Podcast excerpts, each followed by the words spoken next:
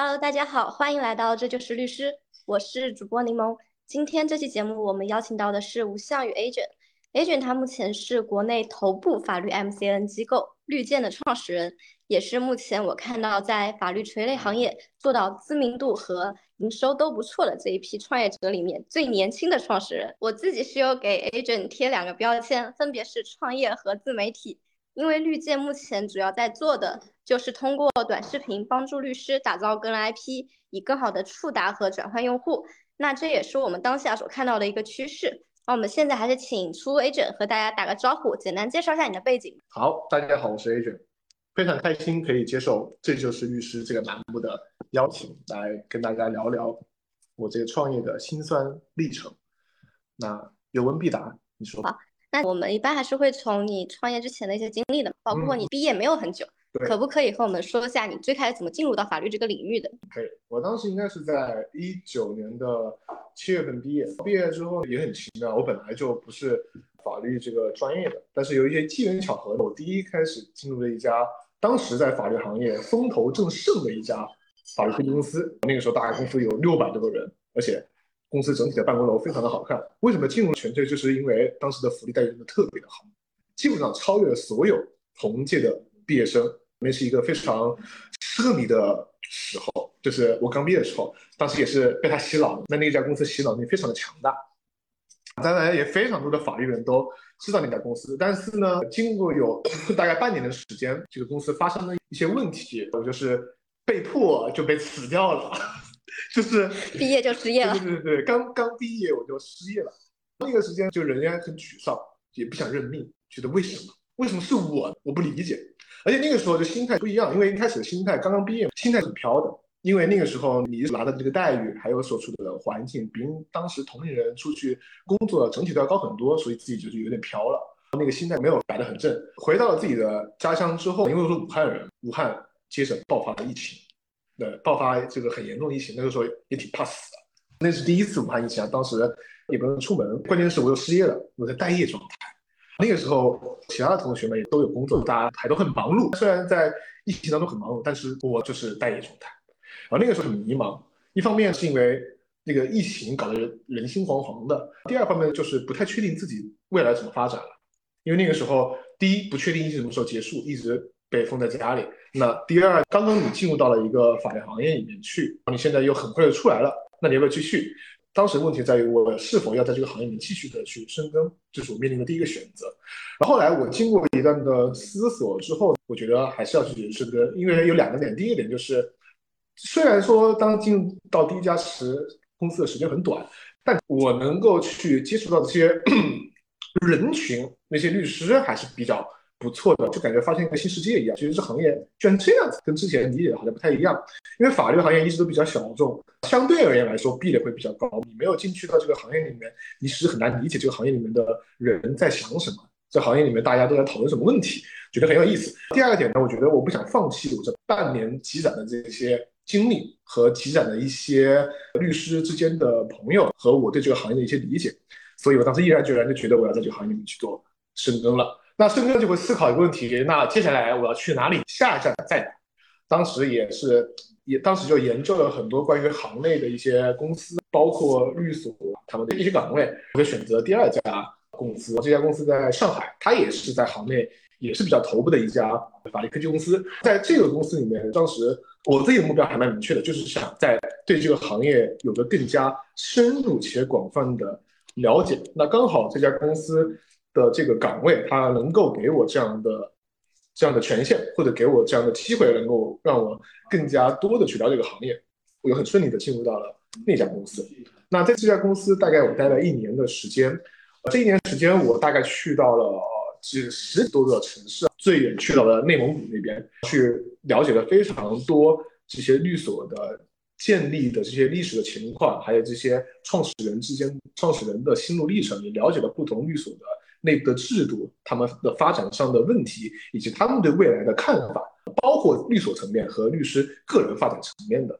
所以，那有了对于这个行业一些全局的认识之后，紧接着那心中就有一些自己的想法，对于这个行业的认知和自己想做的事儿，有一个节点。因为当你去 对一个事情了解的越深越多之后，你可能回头来会会发现自己聊自己所站的这个视角太窄了。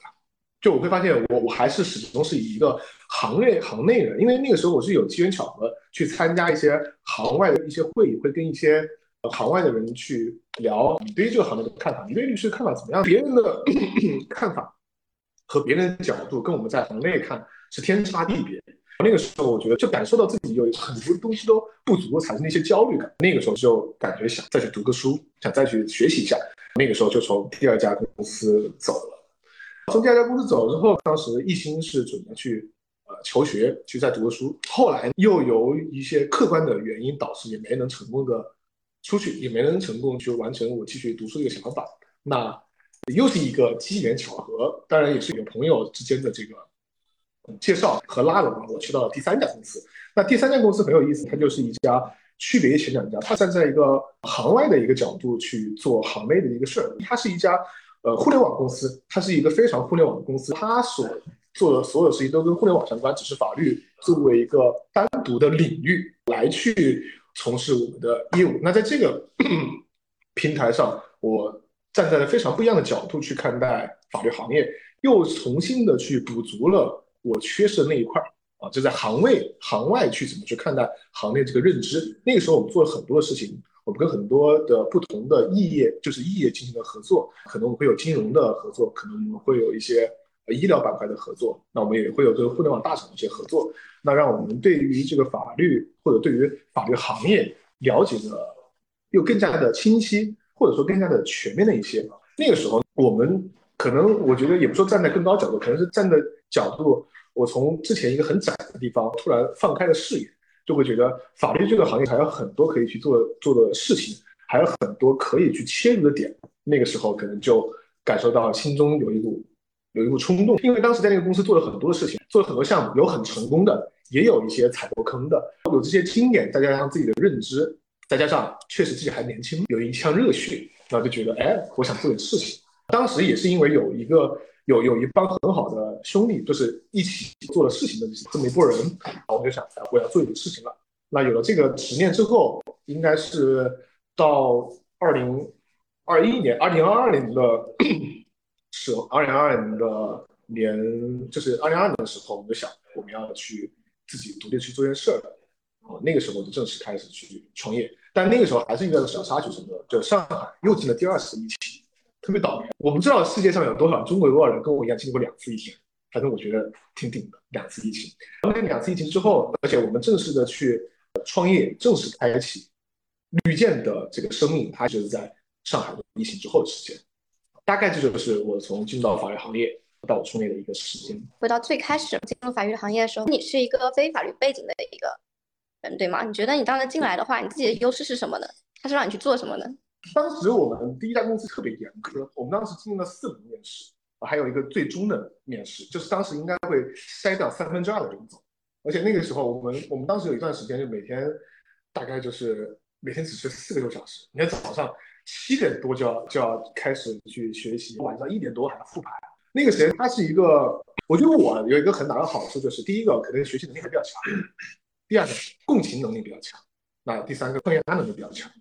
就那个时候，很多人就是什么就崩溃了，崩溃了。特别是有一些可能，也不能说看起来柔弱，就是当时有，因为我们都是来自五湖四海的人嘛。那个时候有很多的同伴崩溃，什么就是压力大，使劲要拉的。还有一个很大优势，身体比较好，你没有个好身体顶不住的。就那个时候，别人觉得每天睡四五小时不行了，顶不住了。你每天喝咖啡都没有用，你早上根本眼睛睁不开。我觉得还行也行。因为那个时候，我觉得虽然有压力，但是能顶。我觉得这个应该算是当时我自身的优势。你要硬说在专业能力上或者在其他能力上，我觉得大家差差不多，因为都是毕业生，你很难说跟别人有太大差距。那相反是这些比较在冰山下的这些这些能力或者可培养的能力，可能在这方面会稍微好那么一丁点点。对你刚刚也说了嘛，是因为这家公司自己出了些问题，是被裁员了，对吧？是啊，对，所以之后你被裁员之后就回到了武汉。对，那这段时间也又经历了一个疫情。还能够在第二段的时候就进入到一个也是比较头部的法律科技公司，这个领域是你想回来就能回来的吗？很难说，这很难评。我觉得有一点是什么？因为当时的我那家公司在这个行业里面还是非常知名的，而且算是一个标杆。就当时那家公司有很多人才，因为当时那家公司的当时的第一家公司，它的目标就是人才是被选出来的，是被培养出来，是被选出来的。所以，而且现直到现在，那家公司很多出去的人都有非常好的成就，也有非常不错的落脚点，不管是在律所的，还是在其他公司的，还是自己创业的，都非常的不错。所以那个时候，我觉得第二家公司也是基于我有前一段的经历，这个应该我觉得占了很大比重，就是我前一家公司的经历占了很大比重，所以我可能相对来说比较顺利，但是也没有很顺利。我当时也经历过大概三次面试，而且在疫情里面。那你就当时只做了这一个选择嘛，就是面试这一家嘛？对，就这一家，目标很明确。对，可以。那你最后是离开第二家是什么原因？第二家原因就在于我在这个行业了解的越深之后，我觉得自己有很多地方不足，而且。有两方面，一方面是自身，一一方面自身的原因。就我觉得，好像了解越越多越多之后，你会觉得有很多地方还是不足的。就因为年轻，你会冒出很多奇奇怪怪的想法，就是你觉得我想改一改这个行业，或者我想做一些什么事儿。当时你现在看来可能当时觉得挺幼稚，但当在当时的我来说，我觉得就是有一股很冲动的那种那种热血，想去改变东西的热血。但你有热血之后，你会发现能力还不足，所以你需要去想办法去补足能力。那就是让自己在一些认知上的提升，所以我想去再重新的去再再学习一些东西，所以我就离开了。还有第二点，可能也是什么，也是这个每个公司发展到一定阶段，它也会出现一些呃一些在发展上的一些选择。那可能当时他的选择和我未来想想做的事情没有那么的吻合，不能说人家不对，也可能说我不对，我没有认知到没有认知到别人是怎么发展的。所以也有可能这个原因。我刚刚就说进入了第三家公司，它不是一个严格意义上的法律特别垂类的，因为它可能是更多是在一个外部的视角去看待法律这个行业。那那段时间的经历，你觉得你自己收获或者说感受认知比较冲击的地方大概在哪里？我觉得在商业模式上，坦白来讲，在法律行业，很多我们的律师朋友都会去做投资，或者会去自己想做很多的创业。但是首先客观来讲，在法律行业的目前来说，就纯从法律行业。做律师的挣律师钱的，或者做律师生意的这些公司，目前还没有一个说特别厉害，不管说或者说能跑出有上市可能性的，坦白讲，目前是可能是没有。当然，这是我个人的意见，并不代表其他人。那第二点就是说，从商业上来讲，当时我们可能在行业考虑的商业还是太早，就是把法律、把律师当成一个。用户群体或者一个模块，怎么和律师去做生意，怎么去服务律师？但是第三家公司是什么？它可能占的这个层面会更高一点，因为第三家公司的这个我们的这个前辈，他是第一，他有很好经验，他融过非常多的钱，他做过很多的商业的项目，他思考的问题可能在在战略上会更高一层，所以当时是补足了我在商业上的很多认知的盲区。就你，当你想在一个领域去做事的时候，你应该怎么去思考？你的战略应该是怎么样的？那战略之后，你应该怎么去执行？这个我觉得是相比于其他地方给我最大的一个收获。这家公司都是创业公司，算是创业公司，但是创业的年限就是有有高有低嘛。第三家公司是什么？第三家公司确实那个时候也是遇到了一些问题，但那个时候我确实也是哦，到了最后一刻，因为当时我负责的东西太多了，我负责很多东西，就是。而且这个前辈也非常的信任我，也特别的提携我。当然，我的创业他也帮助了我很多东西，因为他给了我很多认知，不管是在认，他给了我很多资源，在认知上面的，以及在一些资源上面的，包括在他大厂或者他的一些人际关系，也给我，也给了我很多。当时确实第三家公司也遇到了一些问题，那这个问题怎么说呢不太能说。这个问题就是每个公司都一样，每个公司都有生命力周期的。每个公司都会有它的产品也好，它的模式也好，就是商业模式不是永远的。那个时候我认识到这个就就一点，没有一个永恒的商业模式，真的是没有一个永恒的商业模式。所以，当你的公司在第一个商业模式上走下滑的时候，你就要去思考更多的东西。这个是第三代公司给我最大的一个警句，就没有什么东西是永恒的。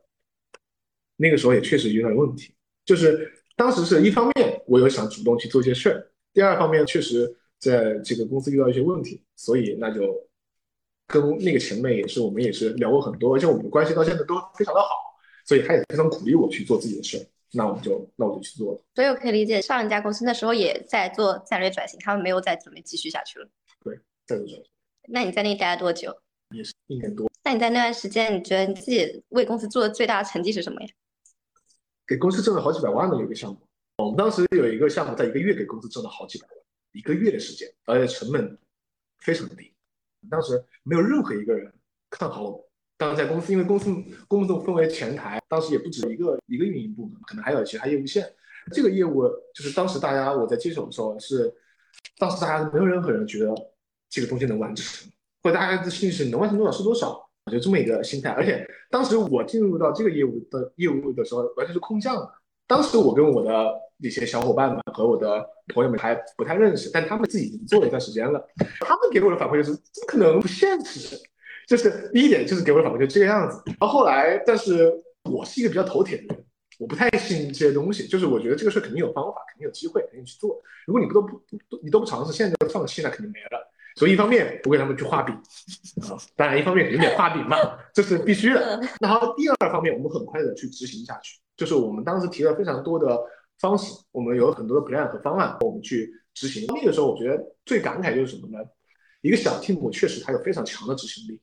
当你的一个小 team 目标很明确的时候，大家心很齐的时候，执行力是非常强的。那个时候，我们的团队里面大家都不是专业做这个事儿的，大家都不是专业做这个事儿，可这个可可以说只是跟这个事情有那么一点点沾点关系，其他都不沾关系。但当时我们把目标定得很明确。第二点就是，当时也都是年轻人，年轻人做事还是有一点，就是大家不会太在乎，更加在乎情绪，更加在乎这个成就感。而可能不太在乎真正这个报酬，所以画饼的效果很好。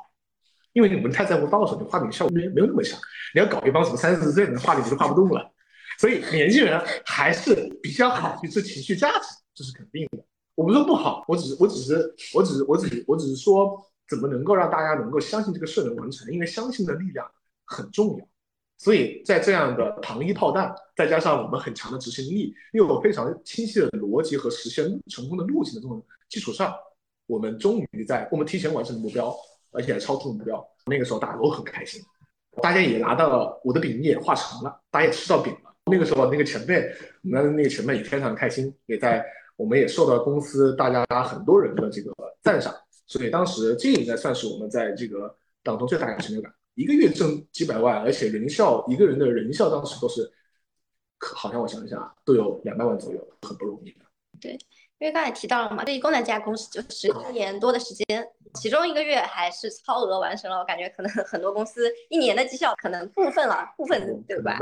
那为什么这个公司在 这么短时间里面没有持续运营下去？因为我感觉正常的话，一个比较良性的发展应该是你做成了一件事情，产生了一定的激励，更有一个更好的可持续力在这里。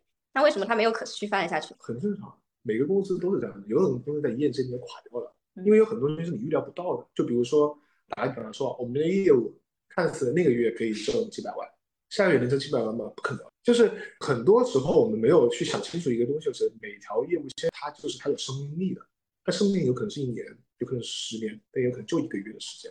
比如说，如果你是个供应商，打个比方说，你现在是一个供应商，你可能是背靠着一个大的国企或者一个大的这个互联网的大厂，给你在某个领域给你输血，给你钱。但如果一天他们把这个团队干掉了，他就不做了，你就没了，你这个公司都没了，那何谈什么其他的？所以这就是这也是我刚才说的提醒我的一点。虽然我们当时在那个月挣了好多钱，但后面这个商业模式它是不可持续的，它是没有办法去复制到很多的这个 到很多的地方。他当时，而且他当时有的问题点在于，不是所有的大厂或者不是所有的公司都能给你这么大的预算，这个就是。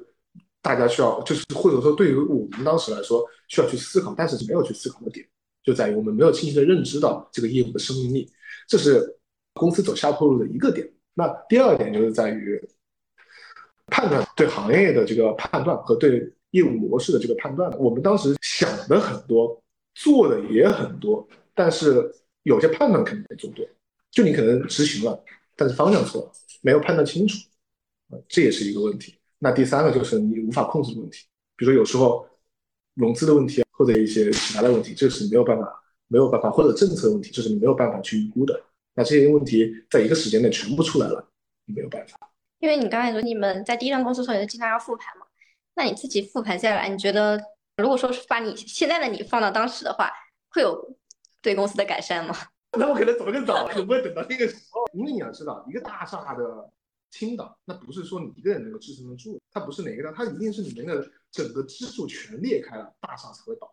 大厦将倾之时，你能做的就是跑路，把自己先活好，别被别被大厦压住了。很快。对，因为那个时候，你现在看的再去，我们现在回过头来都会说，那个时候遇到了一二三四五个问题。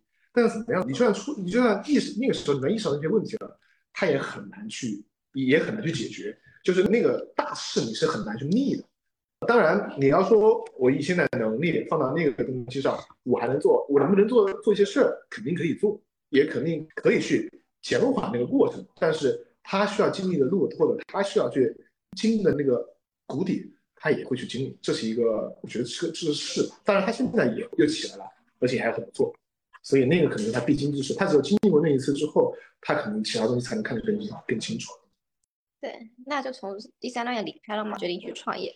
那创业的时候，之前你自己是想达成什么使命吗？它的原因是什么呢？你说为什么创业是吧？对，动机。创业的动机有一个，第一个就是当时我们我们创业还是很有意思。我们创业可能跟大多数人创业不一样，我们是想了很久很久。而大多数人，大多数我理我了解到，因为我们也会跟一些创业朋友去聊。好像我听到有很多朋友就说，我就想试一下，我想试一下这个 O 不 OK？但我们就没有抱试一试的心态。我们当时做的时候是必须把它做成，就是我我们当时觉得你就只有把很多东西想得很清楚了，你再去做才有可能成功，还不一定一定成功。但如果你抱着试一试的心态，肯定死。这是我们当时想的。我们当时创业是第一，我们有一个业务推动的在，就是我们已经有一项业务了，不是说从零开始。因为那个前辈给我保了一条业务线，他把他一定的资源给了我，所以我们有一条业务在。那第二个点就基于我们在前面在那个平台上去获得认知，以及再结合当下我们法律这个行业人群的需求，我们想我们在脑袋里面或者我们在内部沟通过很多次得出来的一个产品，我们觉得这个是有这个有市场的，而且我们认为这个市场是未来大家都会去做的一件事情，它是个朝阳的往向上发展市场。所以我们才去做它。你要说使命，你要说远了往那种很玄了吧唧的东西讲，可能少一点。那当时我们还是想，第一个啊，我们是想做一个事儿，做一个自己的事儿不能成，这是第一点。第二点，跟钱也有关系，我们也肯定是想能多挣点钱，这是第二点。那第三点就是我们想用科技，或者我们想用更年轻、更新的方式去给这个行业去灌入新的。血液或者带来新的东西，因为我在这个行业里面待了，都是待了待了有两家都很头部的公司，我们想做一些不一样的事情。嗯，这个是当时我们主要想的一些事。那这个不一样的事情是什么呢？OK，这是我们的业务是吧？就是这个不一样的事情，就是我们再去给律师做他们的 MCN，做他的 IP。就我们当时在做，这相当于是我们成立了行内的一家专门做法律行业的 MCN。行外有很多很多娱乐主播这些。MCN 或者是做游戏的，但是正儿八经做律师的、做这些专业人士，几乎当时我们在做的时候是没有的。当时我们在做的可能有人在割韭菜，我不能这么说。当时可能有，只是大家做的可能没有那么的没有这么谨小慎微。你刚刚说的需求就是觉得现在律师他们也需要在网上做一些个人的 IP 的这种品牌，通过短视频的方式吗？没错。那你们的产品怎么设计的？你说具体的服务还是啥？就是你们的服务产品吗？你当时怎么构思这一块的？对，当时你说我们怎么构思这个产品？我们当时是这样想的：我们首先有一个认为是，我们认为律师是肯定成为不了网红的。我们不是打造网红的逻辑，因为律师坦白来讲，不具备成为网红的各种要素都不具备。那第一，第一，律师在演技上就很差。你作为网红是要演技的。我们拍过很多律师，坦白讲，演技真的很难。我跟你说，你随便拍一个什么一分钟的视频，他 NG 一百次啊。第二。律师是很有自己的原则的，他不是说你想他怎么样就怎么样，你让他去卖个萌，他不一定能卖，对吧？你让他去讲一个段子，他不一定能讲出来的，他有原则。所以在这个情况下，他是不具备成为网红的。那第二个是什么呢？第二就是我们由此是想到一个什么？我们不是把律师往网红上面去打造，我们是想让律师有一个第二条的可稳定、可预期的、可持续的变现的路径，而且是区别于他线下的。我们帮他是开辟一条路径和一套和一套模式，能让他持续的去营收，且在不影响到他线下业务的情况下，这个是我们在打造产品之初想帮律师完成的事情。那我们所有的方案和我们所有在做的事情都是按照这个方向去走。比如说，我们不是为了他的多少粉丝量，不是为了他多大的曝光去负责，而是为了你能不能在上面挣到钱，这个模式能不能让你稳定且持续的挣到钱，而且你是站着挣钱的。你不是说我装疯卖傻去挣钱，不是靠卖货去挣钱，而是我真的靠我的知识输出，靠我的人格，靠我知识输出之后吸引到信任我的人，再靠我的专业去做变现，哪怕是卖我自己的课程，哪怕是卖我自己的书也好，这些都是我知识去做变现，而不是你去卖一些可能奶粉、鱼油，对吧？铅笔、沙琪玛这之类的东西。这个是我们帮双十律师要去做，也是我们的服务当中主要的事情。那有了需求，有了产品，怎么找到你自己的第一个客户，他信任你？这个就很痛苦了，因为在那个时候，我们还是跟很多行内行外的前辈去交流的。那个时候，大家普遍都说你们做的不错，但是能挣钱吗？这是我们得到最多的一个问题。就大家说，哎，你这说的好像挺不错的，但你这真能挣钱吗？你这不会亏吗？你们这做这么重怎么样？当时我们有跟很多行内的一些前辈聊，但大家对此不是很看好。所以第一第一阶段，我们在对于市场来说，被拒绝是常态。就比如说一堆人就拒绝你，要么说你们这个事儿不挣钱，做累死；要么就是这个事儿大家真的需要吗？大家需要的应该不是这个吧？就是后来我的话发现，每个人的认知是有局限的，就每个人都习惯于用自己的成功的经验去做事、去做事儿，或者用自己成功的经验和成功的认知去思考另外的事情。那对于他们来说，他们之前没做过这个事儿，当然会认为这个事儿不行啊。但是。当时虽然我碰壁了，但反正我这我这一生就在碰壁的过程当中度过的，对吧？从我前面的经历，再到我经历这些疫情，就是我这个前面的好多时间都是经历在这种被拒绝和碰壁的过程当中，所以对我来说无所谓，也我都能接受，我心态还是比较好，就抗压能力还比较强。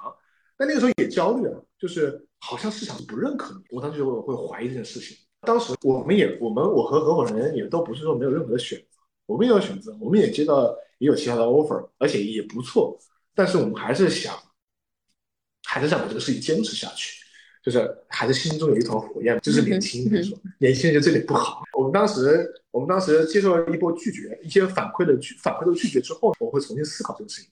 我们当时有想到要不要先找身边人试一下，但很快就被我们去否决了，因为如果你找身边人去尝试的话，你根本就不知道真实的反馈怎么样他有可能是因为他就跟你熟，帮你一把。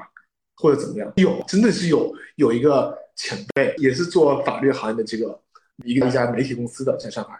这个前辈当时就说：“那我先把钱给你，但我现在先不做。”就是这样的，就说我先给你，我先给你一部分的钱，但是我先不做，等我需要你再做，行不行？我当时就觉得这样不好。我当时就说我我很感谢你，但是确实你什么时候真的想做了，你再找我们，因为很明显别人就是在帮你。别人可能就觉得你现在没有客户，你现在正在处在一个很难的时间，别人先帮帮你嘛。但他不是真的想做的，他可能是他可能那个时候是没有这个需求的。你你这样你根本就没法判断你的产品是否是真的受市场的欢迎。所以我们当时把找朋友的这个想法就赶紧就磨灭掉了。那个时候我们就只有一条路了，就是卖点，就是你得不断的去讲去推销嘛。所以那个时候我又找了很多的。这个前面朋友就说，我能不能在这边去做一个分享？我能不能去讲一个课？我能不能去讲讲我们的服务、我们的产品，以及我们在这个上面所调研的这些数据和东西，以及我们的模式，能不能给我们一个机会？那这样才就有很多前辈愿意去帮你这个忙，给你展示的机会。那通过这些展示，通过我们的输出，我们吸引了吸引了一些对这个事情感兴趣的人，成为了客户。我们第一个客户就是由我们去做分享而得来的，而且就是在大城市律师事务所上海办公室。我们做的第一次对外的分享在大成也很成功，大家也都很感兴趣。后来我们哎，我们就发现这个事儿是 OK 的。那他第一个交付的话，这一路你们也没有过实际的一个流程经验嘛？所以之后会发现里面有什么问题吗？那当然问题太多了。第一个也不能说没有流程经验，就是我们之前，我们之前是在第三家公司的时候做过这件事情的，也比较成熟。但是那个时候做跟现在做又会不一样，因为对于模式和你对于。这个平台的规则都会完全不一样，隔一段时间就会变，所以那个时候当然出现了很多问题。问题就是有，比如说细节上的你的拍摄、你的内容，你怎么让让律师能够去 get 到你想要他输出的信息？你怎么让专业的东西既专业又有趣，对吧？这是最难的一个点。所以当时我们思考了很多种的模式，也跟律师磨合了很久，最终我们还是磨合出来一套属于我们的方法论。当然，那个方法论现在也被改掉了，到现在为止，那个方法论。也现在看你是不成熟的，在当时确实算是我们第一次有了一个标准化的流程，且是让我们的客户能够接受且满意的一个流程。所以前期的获客主要就是通过你所谓的卖脸去展示讲课获得的吗？前期的客户主要就讲课，主要就是分享讲课，我们去做拜访，我们去找，我们去找到身边感兴趣的律师，我们跟他聊，这是我们前期做的最多的事情，分享做的最多的，因为它可以在某个时间段把大家聚到一起嘛。所以就是前三段的工作经历是在这个行业里面，你已经积累了比较多的资源了。对，积累了一部分资源，你比如很多前辈，还有很多律师的朋友，他们不一定要为不一定要为我们的产品买单，但他可以给我一个机会，让我去做一个分享，这个他们还是帮了我的。对，那你刚刚也讲到了合伙人嘛，你们最开始怎么找到自己的合伙人呢？我这个合伙人跟我在第第三家我们是同事，我们就是一起完成那一个月几百万的那么一个人，所以当时我们我们一起做了很多的这个项目，我们一起也也也克服了很多的困难。我们是发现我们两个在一起是非常的搭，且合适且合拍的，而且我们一起，就是我的性格包括跟他性格都能很好的去面对困难或者面对任何呃未知的领域和新突发的事情，所以我们可以在一起去创业。所以你们前期只有两个，你们两个人自己在做这件事情？不不不，我们有三个人，我们有三个人去做事情，还有一个也是我们之前一起一公司的小伙伴。那他们的这个。过去的履历和背景就和你是差不多的吗？不一样，完全不一样。那他们是具体是什么背景出来？那我的合伙人他之前就是律师，他是华政毕业的，他是华盛顿的硕士。对，他之前是是做过一段时间的这个这个律师的工作，但他后来也不甘，就是他可能也是不甘于，或者说他觉得他自己还想有更多尝试的可能，就没有继续去走律师这条道路，也就到了公司，所以正好我们就一起。另外一位，他更多是在这个新媒体行业，就是在这个新媒体的这个领域里面有非常多的经验，所以我们背景都不一样。那你们现在的一个团队成员的构成大概怎么样？现在团队的构成，我想一想，现在团队我们分为这个运营，分为内容，分为市场，其实三大板块：市场、内容和运营。那你平时怎么管理团队的？怎么管理？嗯，你有什么，比如说他一些成员怎么样确保他们的想法能跟你保持一致？去推进公司的运营，我觉得我有一个大的点，第一，我是个年轻人，所以我对权力这个东西完全没有什么太大的这个感知和兴趣。就是很多公司说它是扁平化，它也不是特别的扁平化，但我们公司是绝对扁平化，因为我也会被喷，就是在我们公司上，我们是会被喷的，就别人可以拍着桌子跟我讲话的，而且我也能接受这个事儿。你看，你会看到刚才我们就会去争执，会针对某个东西去争执，就是这个是我完全能接受的事儿。这第一点，第二点是怎么样？就是我是。想这个平台，它是能够去容纳人才的平台。我在公司里面做的最主要事事情就是什么？让人才在这个里面能够发挥它最大的价值。这个是我做最大的一件、最重要的一件事情。就他们会有各自的想法，而且他们提出的想法往往可能比我提出来的更加的好和更加的缜密。有很多东西是我可能想不到的事情。但是很多公司你会发现，我们就是包括像我前面说的有前几家公司。都会有都会有一些人才去走掉，那有很多的原因。一方面可能人多了，它就会出现各种各样的原因。那第二方面就是作为年轻的这个创业者和管理者，跟前一辈的创业管理者可能在理念上，在我们的目标上可能就不尽相同了。那我们的理念就是第一，对于人才极致的尊重和那个和招募，就是我们会疯狂招募人才。而且我觉得我有最大一项点就是我也像发现人才的眼，这是我最大的优势，这是我最大的优势。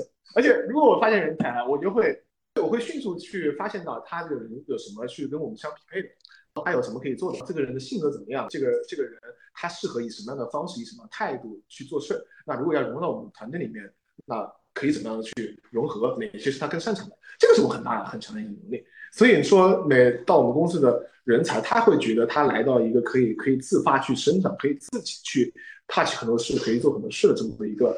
土壤上，所以我们没有非常严厉的管理的手腕，但是我们有非常清晰的目标，还有非常好吃的饼。你们也可以吃很多饼，就是很多饼在我们公司你们可以因吃即吃。但是我们的饼有很多都是可以吃到嘴里面。最后一个点就是，我是觉得啊，一个像我们创业公司，画饼能力很重要。你想想，创业公司，创业公司一没一你的平台一般。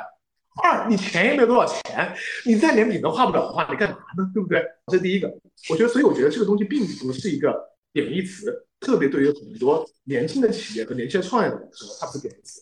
但第二点，你是要让你的同事们、让你的小伙伴们能够吃到这口饼，能够让他看到你的公司在正向的去发展，在做增长，这个才是最核心的，也是能让他们觉得他的未来能够跟着你的公司一起做成长，能够去到另外一个。阶层到另外一个阶段，这个是看重的，就是画饼是第一，能不能吃到饼是第二，两者都做的，就是我现在的管理方式。对，那我们也知道画饼到吃到饼，它必然是一个很漫长的一个阶段。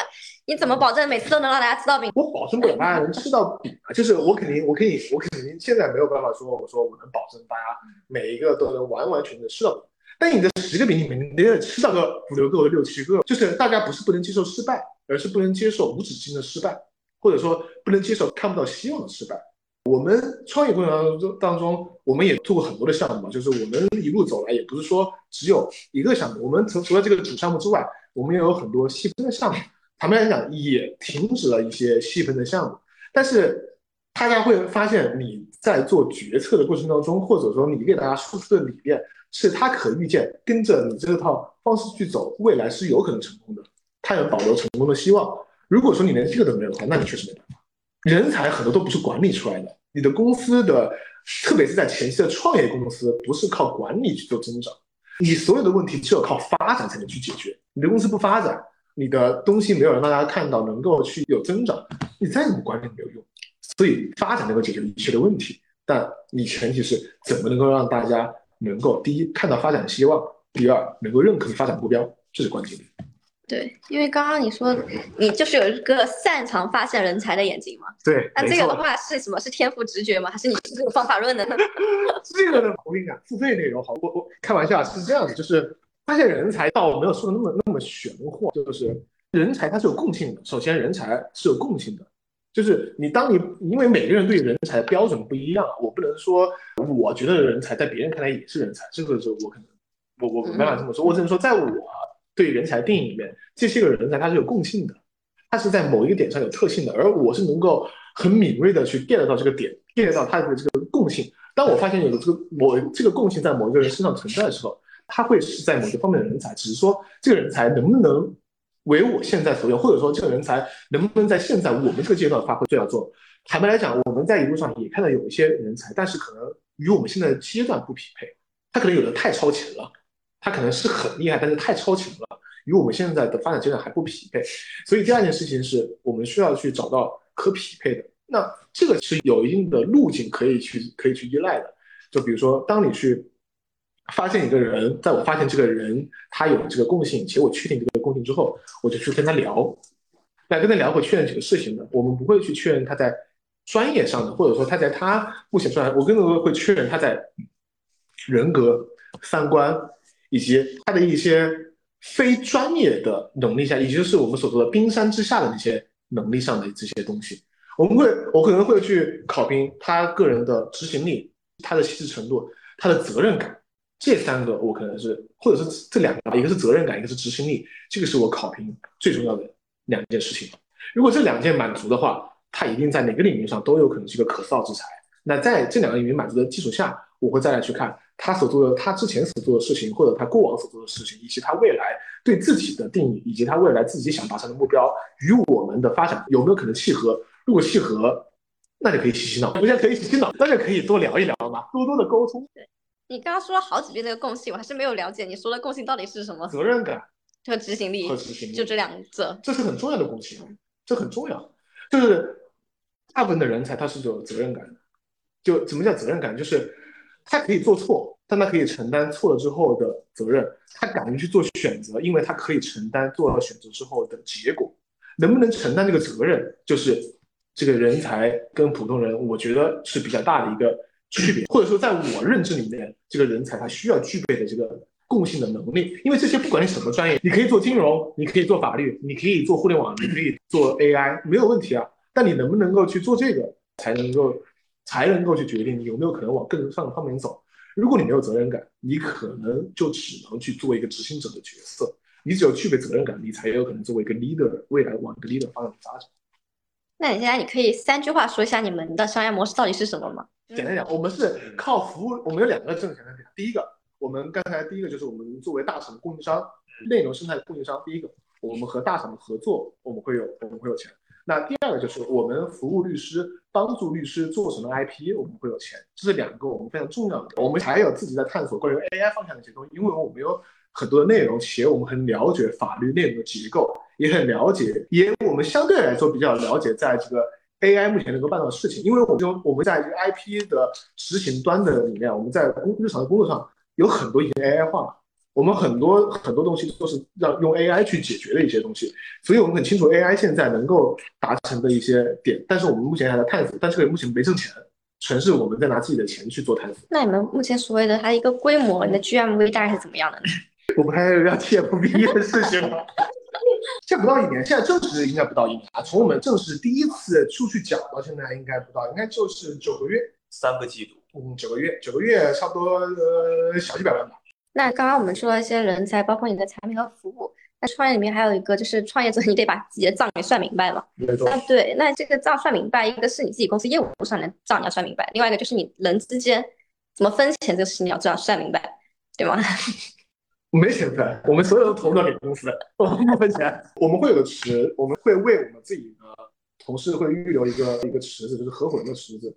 就我们未来是会把我们自己的同事会发展成合伙人的。所以我们会预留一个池子出来，对，是这样子。您具体说的我们自己的分红，我们确实是没有分过。原因有几点，第一点就是现在还是一个经济不太明朗的一个情况，我们需要留更多的钱给公司的去发展。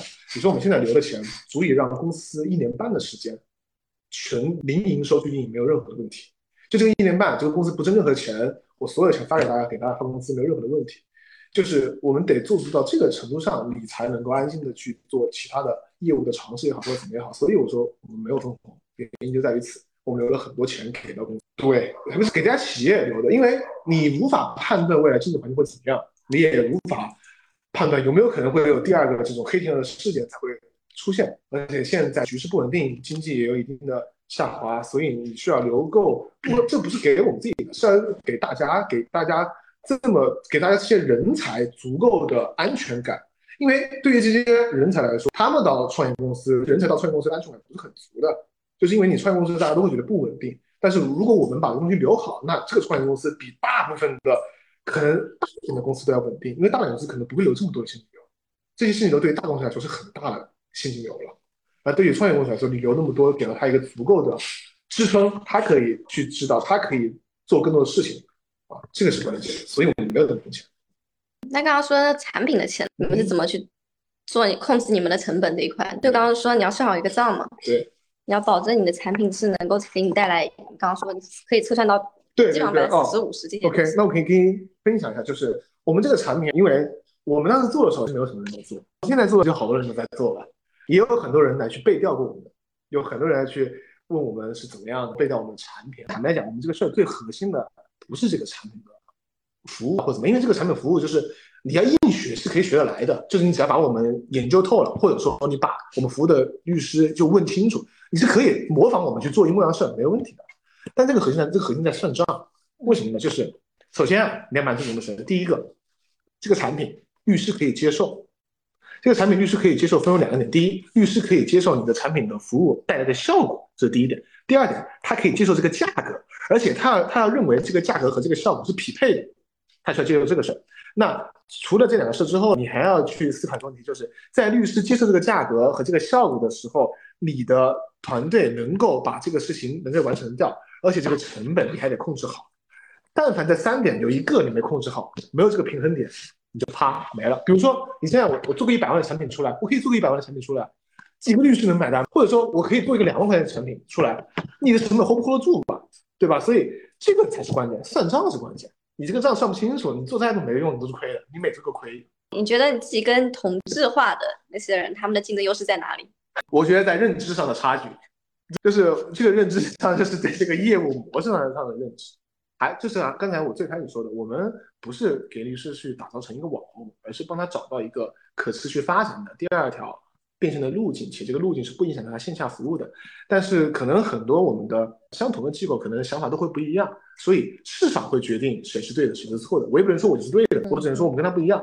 但是目前来看，市场可能对我们的认可还可以，就是这么个阶段。我也不能太装了，是吧？对，那市场对你认可还可以，本质上是要你要帮这些律师赚到钱嘛？对，本质上是要你们看让他看让他看到效果。所以说，这些在网上找律师的。人都是真的是很精准的吗？看你从哪个方面去说了。首先，你肯定不可能是每一个人都非常精准，不可能的。因为我们的流量会分为三个板块。我们每当我们谈到流量这个东西的时候啊，不要理解成就是所有就是一个意思。流量分为三个，第一个叫场景流量。什么叫场景流量？就是简单点讲，今天我是阿里，我是平安，或者我是腾讯，我今天给你发一个包，这个包是一一堆案子，一堆批量案子，这个包一共有一千万的，有一千万，这就算一个流量，这就算一个流量，我给到你。这叫场景流量，而这个好处是什么呢？第一，预算是确定的，一千万；第二，案子多少是确定的，多少案子你自己知道，所以你就要干，你就要去解决你的成本问题就好。这个钱你在哪，预算也非常清楚，你只需要搞定这个大厂就行。所以这叫场景流量。那第二个流量叫什么呢？叫垂类流量。什么叫垂类流量？垂类流量就是指在，比如说今天你在汽车之家，你在贝壳上面，你可以看它里面有个法律咨询、法律咨询的这个单独的板块，包括我们之前在钉钉做的，我们之前。在第三家公司是跟钉钉一起合作打造了一个这个数字法务的一个板块，这叫垂直场景，就是这个里面的流量都是非常垂直的。在贝壳里面就是跟问贝壳相，就是问房产相关的一些内容的；在汽车之家里面就是问关于汽车一些内容的。那在钉钉上就是跟关于问人事劳动这些这些内容的。所以这个好处什么？它的领域非常的确认，但是你不确认它的流量的大小，你也不确认到底有多少人，这个是不确认的，而且。你要想去接到这部分的流量，你需要就是这个垂类的，你要很多种垂类。那第三个流量叫什么呢？叫我们的泛流量，叫生态流量，也就是我们现在在做的，通过我们在通过我们自己的专业内容在短视频上去拉的流量，这叫生态流量。生态流量的好处什么？就是大，很大，但是它不垂直，你也不知道价值是多少，所以你需要去通过你的内容和你的专业去吸引人去找人。这个是三种流量不同的区别。那我们今天讨论的叫生态流量。那你在刚才问的问题，我相信你应该是说生态流量里面它是否精准，对吧？这个里面就要看你是通过什么去获取流量的。你是通过内容，不管你是视频，还是我们今天所做的播客音频，还是你做的文字，它都只是内容的一种形态。那你的。人群是否精准，跟你的内容是否垂直有很大的关系。所以基于这个点，但凡是看，但凡是可能认真去看你输出法律专业内容的那些人，要么对你这个人感兴趣，要么对你讲的内容感兴趣，要么就是他现在就发生法律问题了，他就需要他不知道找谁，他就需要多去看。但这些人都是在某种意义上可能成为潜在客户的。那这样子，他在某种意义上算是还比较精准的，起码是在这么泛的一个生态流量里面。找到这么一小撮人，那我理解短视频它只是一个钩子嘛？那后面那些转换路径你们会参与吗？我们会帮助他去转换到他的私域里面，并且告诉他怎么再去私域的再去做进一步的成交或者变现。刚刚其实也讲到，你自己创业时候是在上海疫情的时候，还是比较外部环境比较艰难，所以可以跟我们讲一讲你的男儿的经历吗？不仅是指疫情期间，就包括整个市场环境下。当时不解封嘛？六月份大家都解封了。就六月份解封，我那地方变成合围区，我合围又被困了三个星期。合围就是我那个地方没事儿，但是我旁边有这么事儿，我们都围了，又关了三个星期。那那个时候就是第一个第一个困难就是在于因为没钱嘛，我们一开始有业务要给钱的时候我们没钱，本来就年轻没存几个钱，对吧？多痛苦，还得生活，还得吃饭，还有一还有一点点的娱乐，是不是？来还有娱乐不算很多，对吧？因为我还算是一个比较爱吃的人。就是我对吃这个东西还是有一定的追求的。我可以在一段时间内让自己吃的很差，但是我总需要欺骗餐一下嘛。我我总是要给自己一点正反馈。那个时候就是我们会把自己，我们就自己要掏钱去做事嘛，很痛苦，真的很痛苦的那个时候。就是你当时你你就转换一个思路想想，你说这几万块钱你掏出去了，你能打水漂。但是如果你不掏出去，你就可以买这买那。但是后来我还是忍住了这些东西，我还是就。掏出去了，把这几块钱给出去，这是第一个。但是给出去之后，你的第二条业务还是没有起来。那个时候，第一个人的问题，我合伙人在英国，那个时候还不是在上海，我合伙人那个时候在英国。那个时候我们时差都倒过来，就是他也倒，我也倒，所以也很顶。那个时候就是我们三个人，三个人，我们当时第一个，我们的我我们我讲的很有意思的是，我们当时的最开始的时间，我们梦开始的地方是在上海环贸 IAPM 二楼的 Man Coffee 里面。我们当时因为这个地方是离我们三个人都比较近的一个地方，我们一开始没有办公地点，我们就会约一个时间去 Man Coffee 去办公。关键那个时候，我们有时候只点一杯咖啡，三个人点一杯咖啡，或者三个人一杯咖啡都不点，就在里面坐一下午。就我一般就是我们会分人多就点一杯，这样他没理由说我们；人不多的话就在那坐着，就是也不打扰别人。我们在里面就办公，我们一开始在里面的 C store，后来 C store 还装修了，就只能转到 Man Coffee，Man Coffee 小一点，倒是。弄了一段时间之后，我们正好有前辈，就是看，就是我跟一个前辈聊，然后他觉得我们这个事儿也很不错，所以他就帮我们，让我跟他一起去办公。他一起去办公的那个时候，我的合伙人就去英国了。那个时间段，我那个到处要去跑，要去讲课，要去分享，所以我的第三个小伙伴就每天一个人在那个办公室里面，其他人他都不是，他也不是很熟嘛，因为都是别人，就一个人，他就用他的话说，一个人孤苦伶仃的在里面。所以我们当时三个人的状态是这样子的，就是很艰难起初，很艰难，而且我们三个全是男生，一开始。就是当时这也是我很难受一个点，就是为什么？因为男性的审美他就是有差别，但是还是男性审美，所以我们的这个我们的这个输出来的东西内容，它需要有一些审美的偏向的。所以我们当时极希望是有一些有女性的加入，你知道但是当时碍于我们的业务还没有挣到钱，就是还没有正式的挣到钱，也没办法去加人，真的熬。那个时候是真的熬。而那个时候，有时候他会病，有时候我的合伙人会病，有时候小伙伴会病，有时候我会病，就是还会不停的人病。因为那个时候疫情它是到去年十二月底又有一波疫情出来了嘛，所以那个时候，那那个时候就是第一孤独，因为大家也在一块儿，都要到就各自要出去。第二呢是没钱，又把自己的钱掏出去了。第三点是外部环境非常的不确定，又是有疫情，大家对你这个事儿也不看好，又被拒绝。被拒绝这个事儿还好，但更多的就是我当时很焦虑。我当时焦虑的是，第一，就这个事儿我可以这个钱亏掉，因为其他人都有选择，不管是我的合伙人还是另外小伙伴，当时他们都有其他选择，但是都是因为我的叙说和我去给大家去描绘的未来的发展，大家选择跟你一起，所以你你是有责任的，就你得让大家能够真正的去看到你未来的发展，你要得把这事做成，你做不成没事，钱没了没事，但是对于别人来说，他浪费的时间，大家都是年轻人，他浪费了他的时间。对吧？所以这个是我不能接受的事情，我不能辜负别人对我的期望和我的信任。所以那个时候我很焦虑，晚上也没怎么睡得好。我那个时候我记得很清楚，我每天晚上睡觉之前，我都要去楼下散散步，都需要仰天，就是在万籁俱寂寂静的时候思考一下人生。其实脑袋里面也是空的，也不在想啥，但就是需要那么一段过程，才能回去再去睡觉。第二个就是那个时候到了过了一个年之后。第二点就是因为办公地嘛，没有，就是虽然说别人给你提供了一个地方，那你始终是寄人篱下，总有诸多的不方便。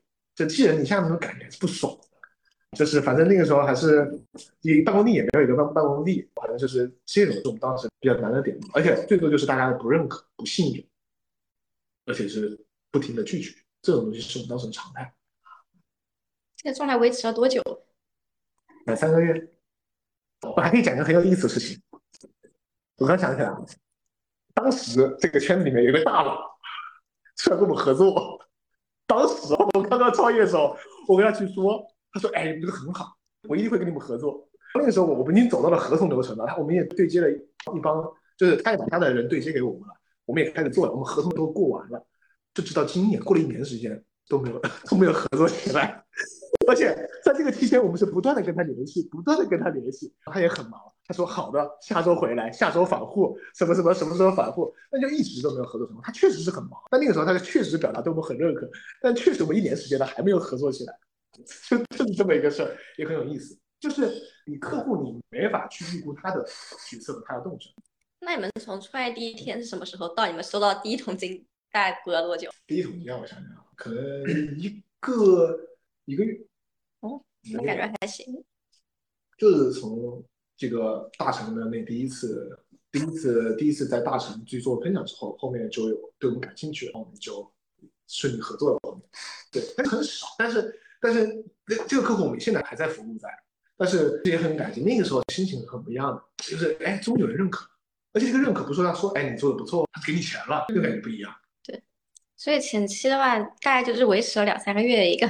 没钱，大家人凑不齐，还在说疫情，可能身体还有点状况不是很好。对，主要就是这几个难的地方。基本上过两三个月之后，一直都是在往上坡路走了嘛。对，没错。那之后还就没有遇到过说特别难熬的一个场景了。有，现在不是吗？天天吵架。后面还有很多问题。现在就是我们一个阶段也提到了，第一个阶段是我们得证明我们的就是创业分为几个阶段。所以在刚才我说的是第一个那个两三个月的一个阶段，是我们要证明自己的市场上有价值。或者证明产品有价值的阶段，就是上面给你反馈，你是做的事儿方向是对的，这第一个阶段。方向对了之后，第二阶段你要你就要干嘛？你就要开始挣钱了。因为方向对了，不代表你能挣钱。第二阶段是你得挣钱的阶段。第二阶段我们也度过了。第三个阶段是什么？第三第三个阶段是你挣了钱之后，你的交付得做好，你的服务模型、你的商业模式得有标准化的确认出来。因为在起初在前期，特别对于创业公司来说，很多东西是混乱的。坦白来讲，就很多东西是比较混乱，或者说它是没有那么规范化。但如果说你要成长，你的企业要往往上去做成长和大的发展，你一定要慢慢趋向去规范化和标准化。我们现在是在处于这么一个阶段，所以我们每天在吵就是怎么能够让服务流程更加的精细化、更加的细致，就是自己卷自己，因为你只有把自己给卷好了，你才能够让客户没法卷你，或者说你才能让客户无从下卷。这样的话，就代表你让客户很放心，你才能争得这个行业头部的位置。这就是我们一直要求的。我对我们的要求就是，首先把自己卷死，是谁也别来卷我们。你要卷我们，你先把你自己卷死呗。你先把自己卷死，你来卷我，那我们再来卷一卷，碰一碰，那可以。所以刚刚说创业，你刚刚说三个阶段，你们现在基本上在第三个阶段。对，我们在第三到第四个阶段过渡，就是服务的标准化之后，快速向市场规模化。我们明年的目标就是要向市场去做大的这个规模的去拓展。那创业后面还有几个阶段？做了大规模拓展之后，你就要判断你的产品是不是到顶峰了。因为大的规模之后，你的第二个商业模式就要出来。因为你的小规模跟大规模必定是不一样的，你要重新算一遍账。那个第二次算账的阶段嘛。第二次算完账之后，你会发现你到这个模型会趋于稳定，你的营收到这个点会趋近于巅峰之后，你要马上思考企业的第二生命力和第二曲线了。你的企业，当你这个业务走向平稳之后，你的第二条生命力在哪？你怎么去在未来去做发展？那个就是第四个阶段或第五阶段的事。就是对于我们来说，我们这样的公司算是算是智力密集型，可能跟秘书比不了，但是也算是智力靠智力去挣钱的公司，对不对？所以我们还是人才为为先。我们的最大的资产和我们最大的成本就是人才，我们需要的就是人才。另一部分可能就是说你在比如说法律这个圈子，或者说法律自媒体的这个圈子。要有一定的，比如说宣传市场方面的，对，我要市场的推广。那现在我已经很，我已经基本上去推推到后面，我没有怎么去出来。你比如现在我们有市场总监，那现在很多对外的讲课和对外的商务的接洽，以及我们自己的媒体上对外的宣发，都是我们的市场总监。为什么？因为。绿箭虽然是因为我个人的一开始的推广或怎么样，慢慢的起来，但是我不希望是别人认识绿箭是因为认识吴向宇去认识绿箭，我更希望别人是直接认识绿箭，他知道绿箭是干嘛的，他知道绿箭本身带来的什么，就像你们知道阿里阿里一样，或者任何一家大公司一样，因为它需要是一个平台，它不能是吴向宇的一个附属，它不能是吴向宇的一家公司，它更是一个平台，所有的人才都能在这个平台上。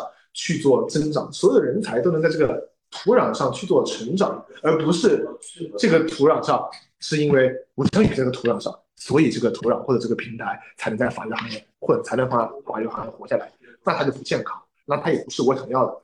我最希望就是人才能在这个上面，大家能认识这个遇见里面所有对外的人，大家不认识我最好。我希望是这种状态。对。所以刚刚您也说，就是每个产品有它的生命线，包括可能对现在已有的两个比较成熟跑出来的业务，它肯定有它的生命线。对，所以你们下一个战略方向有什么规划改变吗？就是 AI，这是我们最核心的战略方向，就是 AI。我们但是具体怎么做我还不能透露，呃，因为坦白讲，我们也在不停的变和改，因为你会发现 AI 每天一个一个变，我们再去，比如说我们在三个月前的想法，跟现在想法又会不一样。因为技术迭代现在实在是太快了，我们见过很多在 AI 这个领域的大佬和一些前辈科技的公司，而且我们聊的非常的深入，非常深入。从他的技术层面到它未来能够去成型的产品，到了商业化的层面，我们都有聊过。所以，我们现在坦白讲，我们自己还没有找到一个非常确定的可以切入的点和方向，但我们一定会去寻找出来，这一定是未来大势所趋。因为坦白来讲，我我们我目前按照我浅显的认知，法律行业很难说跑出一家做垂类大模型，就做法律这个垂类大模型的。因为你们会发现，你们仔细去看看，不管是现在的百川大模型，还是这个华为的这个盘古，或者百度的文心一言，还有科大的讯飞星火，还有阿里的那个达摩院，他们都有自己的法律垂类的模型出来。坦白讲，法律这个在法律这个行内的公司不具备跟这些大厂竞争的技术层面的能力，完全不具备的，没有任何，因为这些人才基本上都在这些公司里面，这个人才是这个最大的壁垒，就这就这个事，一个是人才，一个是资金，这是两个两个大壁垒，法律行业都不具备，而而法律行业是非常容易被标准化的，因为它的数据国家那边都有，很多案例还有你的标准化的东西国家都有，唯独大厂需要你的什么，或者这些公司需要你的什么，就是这些数据它能获得，但是你现在现成的，它只可以给你买过来，这他觉得。我们行内的这些公司对他来说，可能最大的价值目目前在这边，你可以帮助他去修正数据，帮助他去训练数据，帮助他让他的数据更加的精准。但是你说你单纯做一个锤了的模型出来，跟他相比很难，你无非就套壳，你无非就是你套 GPT 的壳子，或者去套我们现在我们现在国内目前有的这些公这些大厂他们的壳子。那你说你自己纯做一个从零开始做，基本上很难。法律这个领域跟其他领域还不太一样。它是比较标准化的，它的东西。AI 只是技术层面，单靠技术层面，没有产品的逻辑，没有产品设计，是没法落地和商业化的。就比如说，我现在给你个 GPT，你告诉我怎么挣钱，你挣不了。你只有把它融入到你的产业链里，融入到你的产品里面去，把它做成产品，真正的这个产品是能够找到落地的场景，你才能给。只有找到确定的场景，你才有可能把它进一步商业化。因为技术别人已经给你搭好了，我们现在这个场景，比如说。打个比方，我们现在找的就是这个场景。比如说，同样一个苹果手机，在我手里，它是我个人的移动的工作的终端，我可以用它工作，可以用它娱乐，我可以用用它干很多事情。但这个手机在我奶奶的手里，它就是一个小灵通，因为它只能打电话。这就是区别。你有没有场景？技术有了，你场景在哪才是我们需要真正思考关心的东西。同样的，我也可以，我可以把现有的技术融合在一起，靠靠我们的产品思维和对场景的理解的这个。深入度和认知的层和认知的精确度，我们把这些东西包装成或者组合成，在这个行业里面，在这个场景里面，律师最需要的那个产品，这个也是我们的能力之一。所以这也是我们可能未来去做的事儿。但是我们不排除，也永远不放弃，我们自己真的能真正的深入到 AI 的技术层去做的事情。我们不放弃这一点。我们的目标就是，这个事它已经是未来的大势所趋。懂。对我们就是，但是你得等，你不是说就是不是说看着它，而是你要能够去参与到产业链的当中。不管你是有数据，就是你得具备能够马上打牌的能力。就你可以现在在牌桌上，但手上都有牌，你得把牌抓在手里。一般说什么牌都没有，你在手坐在牌桌上你不用。所以我们现在做的第一件事情是：第一，自己的能力自己得有，自己得在牌桌上；第二个，自己能够打牌的能力。不管是我们要手握数据，还是我们要理解场景，这都是未来它真的可以爆发的时候，我们能够直接打牌的能力。这个是我们要做的事情，对它可能更多的就是我们对于技术的渴求了。对，因为我们还是比较年轻一些，所以我们包括我们后的合伙人都是对，就是虽然我们现在做的事情是偏互联网或者偏一个垂类领域，但是我们未来还是想通过技术去改变很多东西。但是可能还会做一直在做法律垂类的这个这个，谈来说不一定不一定，因为法律它是我们的第一第一次创业嘛，但你未来。我们肯定是很想再去多做，包括我们现在，我们现在咱们 C 也不仅是律师了，还有一些关于金融的，还有一些企业家，所以未来我们肯定是会去拓拓拓宽新的领域。但是首先我们得把法律做好，我们才有能力，才有资本去做其他的事情。如果我们连这个都没做好，那我们没什么能力去做其他事情。那我们刚刚其实问了很多跟创业相关的经历，也知道，因为你锚定的一个创业的方向还是以法律的自媒体为主为主线。所以现在法律自媒体也是很多人关注的一块领域，也是想和你来交流一下这一块。你觉得法律人他为什么需要去用自媒体去做一些自我的宣传呢？确实这样说，我们真的就是就是跟为什么为什么商家要做短视频？为啥？因为挣钱。因为现在行业越来越内卷。就坦白讲，比如说我们现在今年不是法考刚过完嘛？大家应该都有感觉，这个法考通过率比往年稍微高了一点点。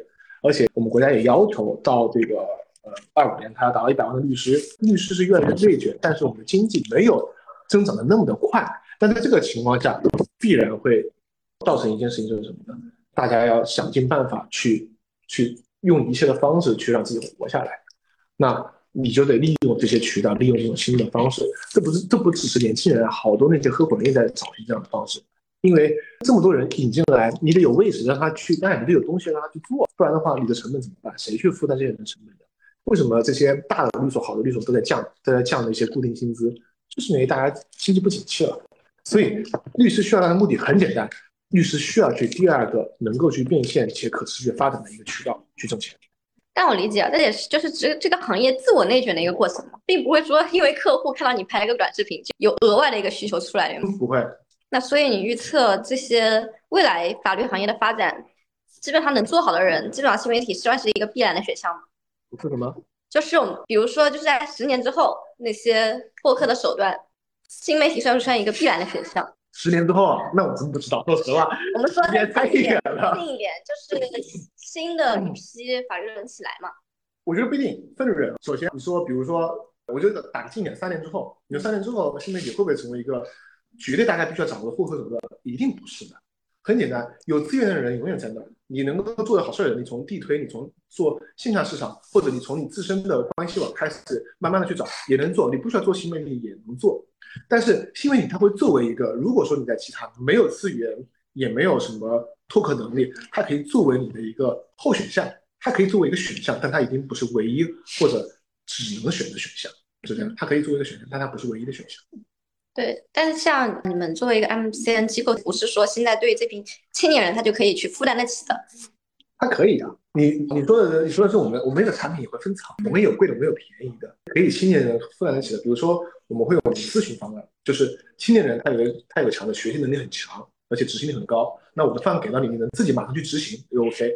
为什么我们给有一些话，因为有些合伙人他没有那么多时间，他也没有不想去学习这些东西，他只想把这事儿搞定，所以他会选择对于他来说他需要花时间更少的方式。对于年轻人来说，你没钱没有时间，对吧？所以我们也有针对年轻人的方案可以给到。那如果我就是没有钱，如果我就是没有钱，你能给我点什么建议吗？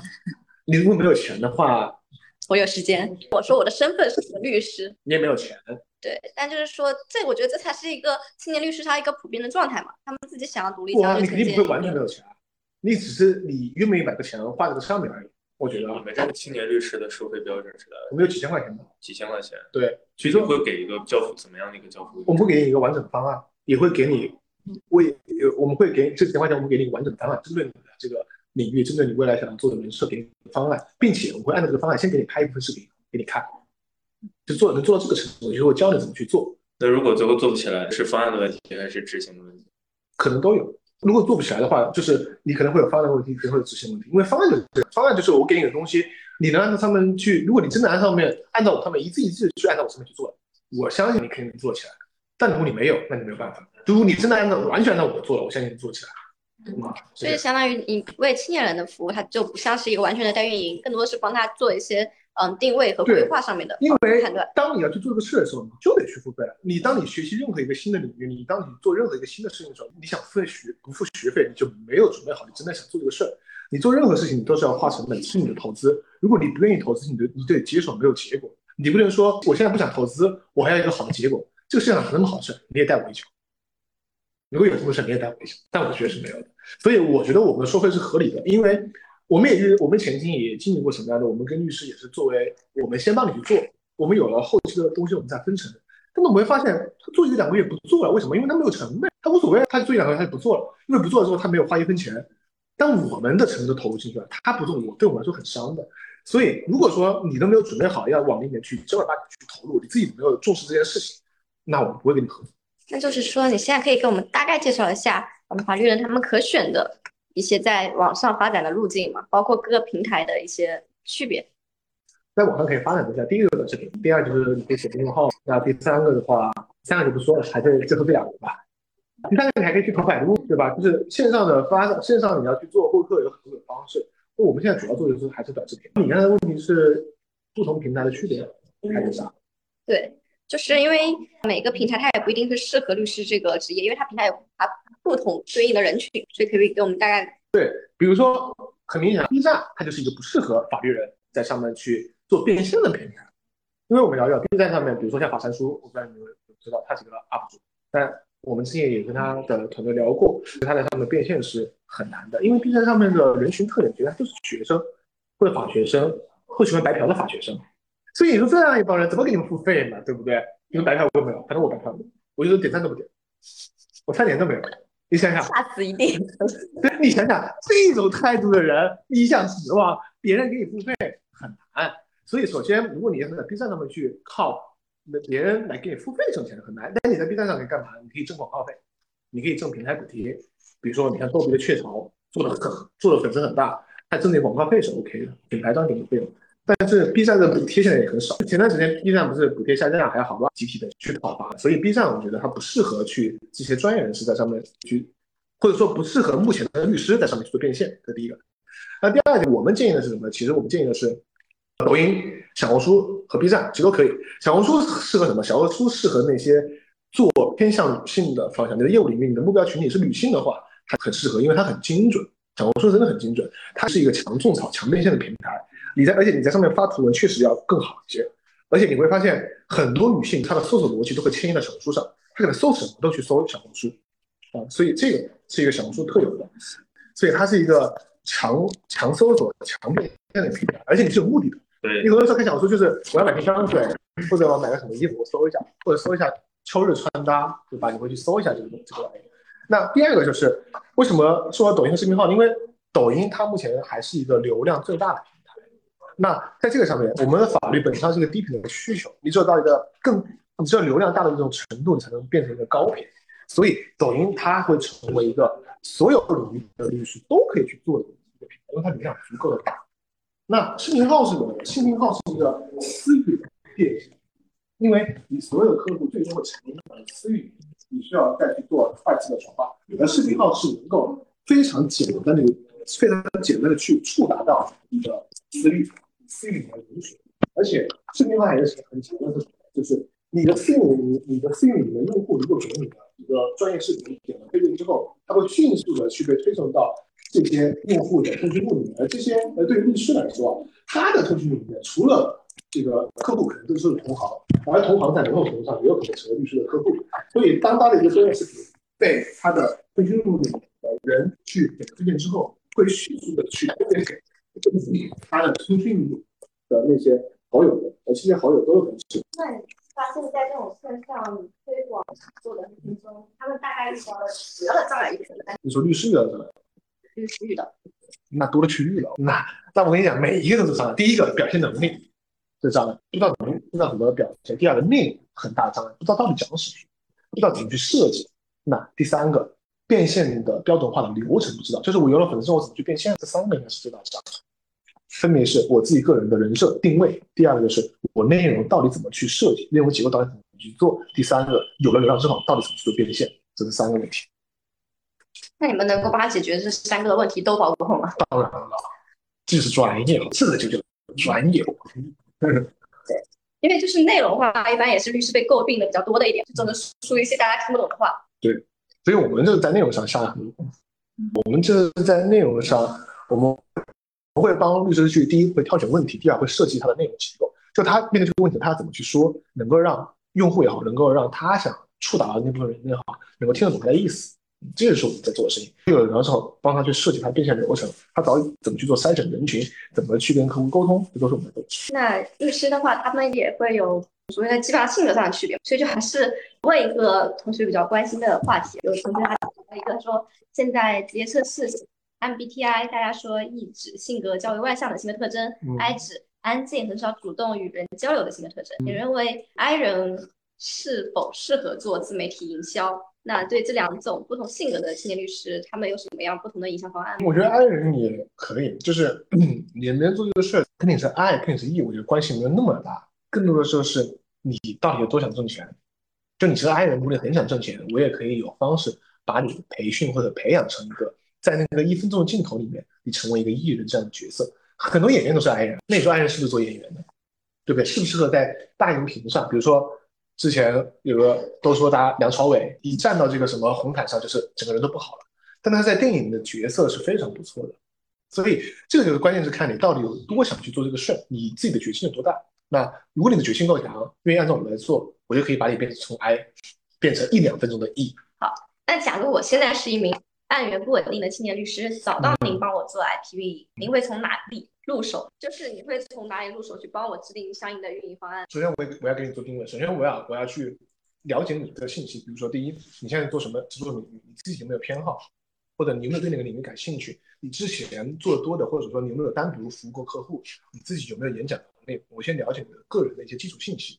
那那了解完之后，我会根据你的这些基础信息，帮你去做一个定位，你的人设定位，跟你的人设定位好之后，会帮你去做内容。就是我们会先测试你对你这个人设以及你这个人设要需要去输出的内容，你能否很好的融合和结合在一起。那弄了之后，我们会得到一个反馈，如果反馈不错，按照这个人设继续下去；反馈不好，人设打回，重新去做设计，以此来找到一个能够最适合你的这么一个定位。那定位做好之后，就开始去研究你的内容，什么样的结构你能适应，以及什么样的结结构从你的嘴巴里面说出来更能让用户信任。因为年轻的律师。大家一看就知道你很年轻，所以不是所有的内容结构都适合你们。那种比较教育人的结构，或者那种看起来比较高高在上的结构，就不适合年轻的律师。所以我们需要找到一个内容好的内容结构，在帮你去做打造，以此类推。那现在这个行业，刚刚之前也提到，人数很多，那市场也没有这么大。那就是说，从你算是一个法律的观察者的角色，一个第三的视角来看，在大环境这么比较内卷的情况下，我们就只说一个。未来推荐你的观察，你认为律师行业还是一个值得年轻人进入的行业吗？当然，相比其他行业，当然是值得年轻人进入的。怎么说？因为律师行业虽然你看起来很卷，但是如果你是个有心的年轻人，或者说你是一个很聪明的年轻人，你一定能够在里面去挣到钱，你一定能够发光发热。你知道，我身边有个朋友，他是非法律，他转成律师，他就是开个庭，他都能他都能去获客。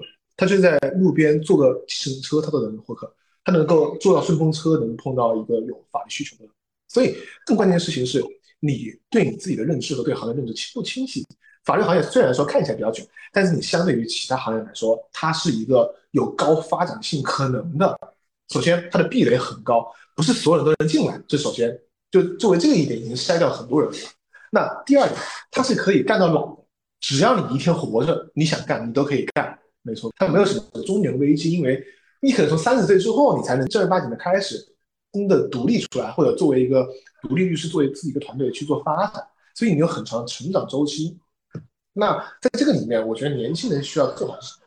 一定要对自己认识很清楚，你要清楚你自己的长项是什么。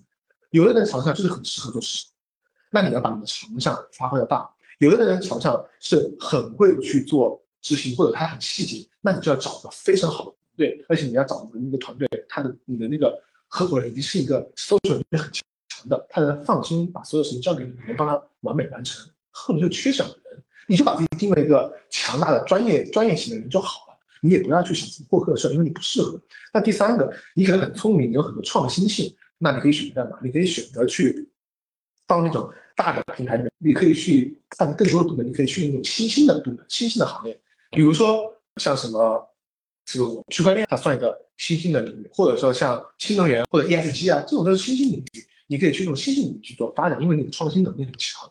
所以你只要是能够对自己认知清楚，这是第一点。第二点，你要对这个行业认识很清楚，你要明白你给你到一个团队里面，或者你到一个律所里面，你能提供什么价值，你要很清晰这件事情。有很多的这个年轻人，我们会发现他在里面去吐槽各种的。吐槽合伙人说合伙人这不好，或者这烦那烦，或者吐槽律所的制度，但是你都没有搞清楚你在里面能提供价值是什么，你要摆明自己的位置。那当你这两点对内的认知和对行业认知你都有了之后，你就可以去思考你在这个行业的发展路径，你就知道，那我这个阶段我最重要的是什么？我最重要的到底是先把我自己的资源弄多一点，还是让别人更认可我的专业性？我这个阶段到底是把我的平台简历刷得漂亮的人？还是我直接要选一个好合伙人跟到他，让他愿意带，让他愿意把他的东西给我，你就会有不同的选择。你不要期望于我一两年挣很有钱，它已经是个长时积累的过程。一定要把这些东西都想清楚。第一，你能接受他的时间，你需要前期需要一定时间。第二，你要接受你需要去思考和学习很多东西。这两个点之后，我去再去这个行业里面去看或者看你的个人的发展路径会不一样，或者会显得相对没有那么迷茫。啊，所以我认为这个行业还是具备竞争力，以及它还是朝阳行业。因为对于经济的上行和下行，这行业都有赚。你跟你怎么选？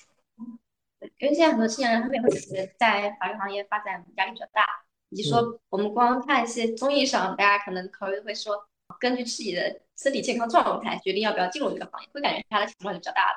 那不知道你作为第三者视角，包括你也看过其他的行业，这个行业强度压力算大吗？压力大也大。你说，但是你说哪个行业没压力？你说做金融的卷也卷，搞 IT 的卷也卷，而且那些人卷了之后，很有可能三十三十岁、三十五被淘汰了，就会被优化掉。你现在虽然法律行业，就是我觉得累这个事儿是在哪个行业都有，而且累这个事儿是跟你本人，你想摆烂还是可以摆。说白了，你在法律行业想摆就摆，你无非就是看你找一个小所或者找一个轻松的 team，你不要那么多的钱，你就可以摆。你自己需求越多，你要想去更多的去让自己成长，你就得逼迫自己去做成长，你就要逼迫在单位时间内做更多事情。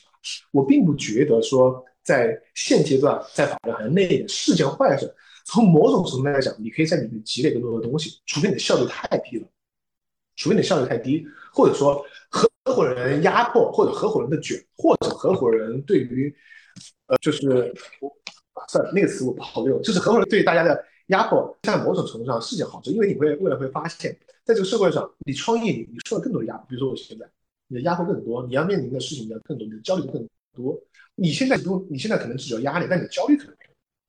就是你可能焦虑点，就第一，我能不能在这个 team 留下来，或者第二，我能不能转，第三，我能不能有能能够独立出来？你的点是非常的线性的，是非常明确的。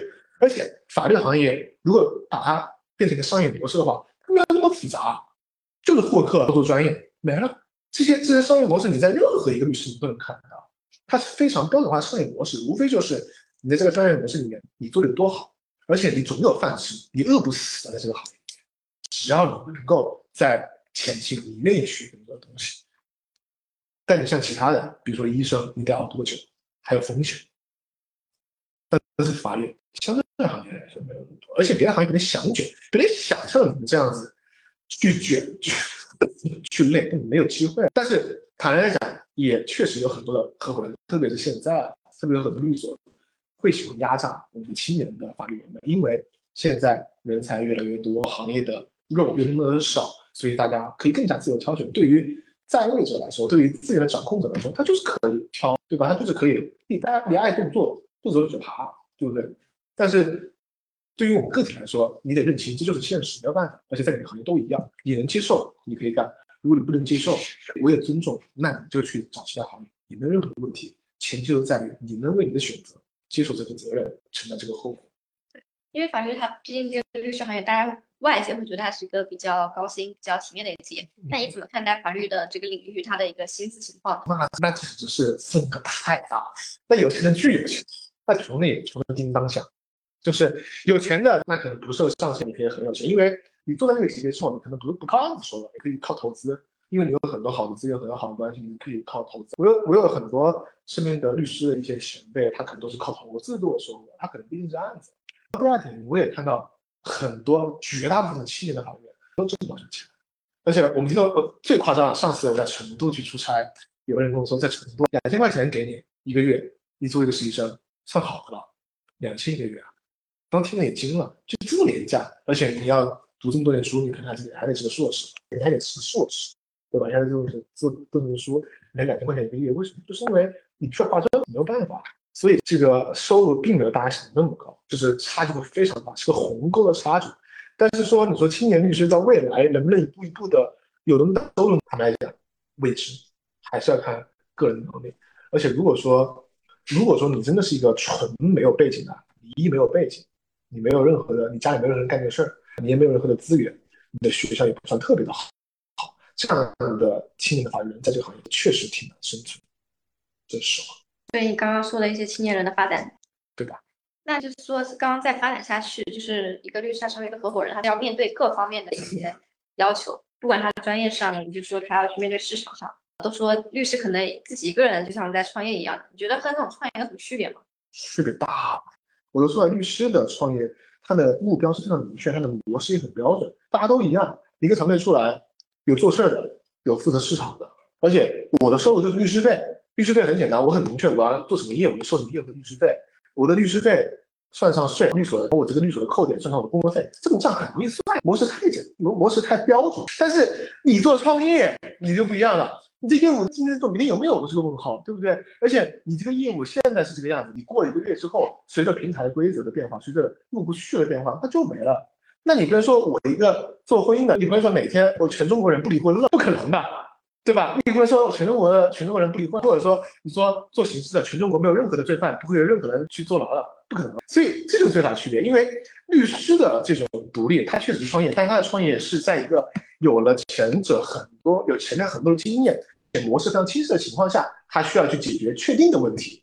而像可能行外的这些创业者、这些做企业的，他前面是一片未知，他可啥呀啥东西都是没有被证明过的，他需要去解决这些问题。他甚至需要去解决他这个事情到底是否有可行的一个问题，但是律师不需要去证明他这个服务是别人需要或者不需要。对，那就说到还是说到创业本身，就创业者刚刚说到一个身体的健康是非常重要的。那我们也看到每次都见到你啊，虽然有些时候一直在咳嗽，但是始终是有着高度的一个动力和激情的。这种是什么保存的？首先我自己本来还是比较喜欢运动，我会去打球或打拳或者健身，这些是我比较喜欢的一些运动，我每周都会去运动。这是第一点，那第二点就是，我睡得还蛮少的，我每天可能睡觉时间也就六个小时，但是我吃的比较好，就吃一点吃好，这是真的是，就千万不能说吃的不好，三分练七分吃，你要吃的开心，心态要要得好啊，你的身体才会很好。那第三个就是我还是会做一些，还会，就是我的另外一个合伙人是个中药大师。他还是会给我做一些调理，就他会给我推荐一些可以帮我调理身体的一些食补的东西，我按照他的他的这个方子也认真在吃。那这个对年轻人来说，我真的是心态，因为年轻人身体状况不会差距太大，就是同样运动的人，同样的健作息的人不会差距太大，但是唯一的就是你的心态怎么怎么看的。如果你的心态或你的抗压顶不住，你的身体有很可能就就垮。你心态顶得住，你其实有时候你累，你调节一下就行，就这样。如果实在不行，你就谈个朋友，谈个恋爱呗，让你的思维转换一下，对不对？不要就是让自己有点生活嘛。很多人都会问怎么做好时间管理，这个怎么回答？怎么做好时间管理这个问题哦？怎么做好时间管理？就是你你很你得很清晰知道你在做什么事儿。就很多我看到很多的年轻人或者朋友们说自己的时间好少或怎么样，我是觉得他们是对于事情的迷茫导致他不好安排。就是很多人可能会觉得自己虽然在上班。但是他对自己所做的事情没有那么的清晰，或者对未来规划没有那么清晰，你当然不知道怎么安排自己的时间。可能你今天觉得你可以背个单词，或者你明天觉得你可以学个什么课，但是你可能学两天之后，你又会觉得好像不不合适，那你说，那你的安排的时间就不合理，或者说你安排有些时间就浪费掉了。就是真正的时间安排好的前提是你非常清晰你今天要做什么，或者你未来要做什么，你很清晰你要怎么去做，你才可以很好的去安排。我是觉得可能会这样，第一个跟我跟我本人习惯会有点关系啊，就我本人。我可能本人喜欢有段时间会喜欢把事情 怎么说做个计划比较好，但是相比于我的同事，我还是比较自负的。所以我说这人才很关键。我在这在我公司里面做事也没有那么细，我们公司比我细很多的。那第二个就是在于，还是我回到作为作为一个创业者本身，责任感会推动着你需要去做，因为很多事情有责任。就是我有个好处就是，但凡就是事事有回音，凡事有结果，就不管那个事可能。再晚或者怎么样，但它一定会有结果。我一定会哪怕烂，我一定会给出一个东西出来，这就是你的责任。而这个东西就会推动着你要把你的时间，把你东西要磨好。可能我一开始我的时间控制没有那么的好，但对于这个来说，我的责任，我的这份责任或者我的承担这个压力压力在，我需要输出个结果，那我就需要一次一次的去调整我的时间，慢慢的去训练。这个是一个过程，你永远有那么一个压力在压着你，你永远心中有一份。这个责任感在，你要想你要输出这个结果，你就得去计划好这个东西，不然就没结果，那就会别人喷死你，或者你的病别人就吃不到，那你就没了，就这样。那如果说现在有一个年轻人他想要去创业，你觉得结合你的经历，你会让他提前能够自己想清楚哪些事情吗？他要想去创业，我要给他一个建议，是吗？对，首先就是不要想着去尝试，要想的是毕生的决心，就是应该想着你这个事儿一定能成功，这是首先。如果你自己对这个事儿都没有什么。就是都就是对自己的事儿还存在怀疑，你就别去做，那就会就很有可能会会提前终止。这就是我刚才一再强调的，你现在年轻人可能会有很多的已经成功的人是会告诉你们，大家尽可能的去尝试，尽可能去试错。但是现在环境不一样，你现在试个错，你的时间成本以及这个错误带来的结果，你还是承受不住，你很有可能倒不是说生活的影响，对你自己的心态会受到很大的影响，而心态一旦影响。你难，你走出来就比较难，那个时候会对你很大影响。所以为什么现在很多年轻人会有心理上的一些困扰在这里？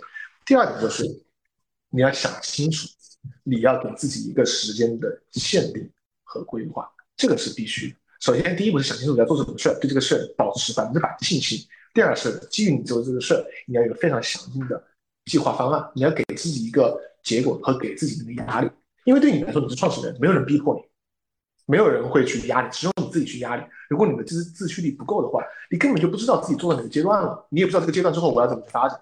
比如说你做三个月，你要达到什么样结果？你做一年要达到什么结果？这个结果你满意吗？这一年过后，你的下一年怎么去发展？你自己要想清楚这个事情。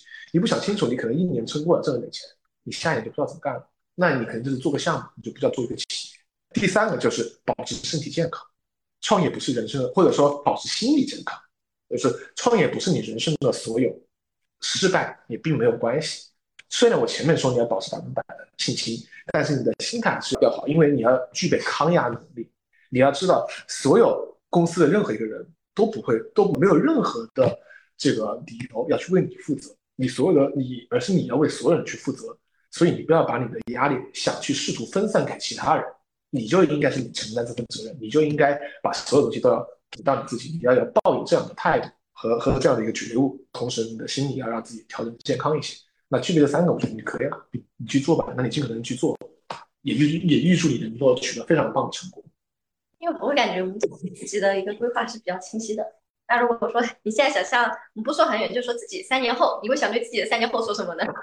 三年后，我今年二十六岁，三年后我二十九岁，那我觉得说三十岁吧，凑个整好了。三十岁，我觉得就是对于我现在来说，我希望三十岁的我不要辜负所有人的期望，不要辜负大家给我的那种期望和期待。我可以接受企业的失败，我也可以接受我们创业的不成功，但是我不希望辜负大家的期望。这个你可以接受，因为在这个阶段上，就算当时失败了，那可能是大家看到我我们已经做了所有事情了，失败那个时候大家可以接受，而不是因为我的原因或者我辜负的原因造成这些结果。所以我希望是不要辜负所有人的期待，特别是对于那些信任我们的或者一直关注我们、一直帮助我们的人，不要辜负他们的期待。这个是可能是我觉得说的。好的，那我们今天非常感谢吴总。和我们分享了很多跟创业、跟新媒体相关的一些内容。那我们可能也知道，创业它是刚开始对很多人来说是一个激情就能够出发的行为，但这个过程中它是有很多的独自需要去承担的事情。那我们也希望吴总四年后三十岁的时候，能够成为自己想要成为的、大家期待的人。可以，好，谢谢各位，谢谢你们的。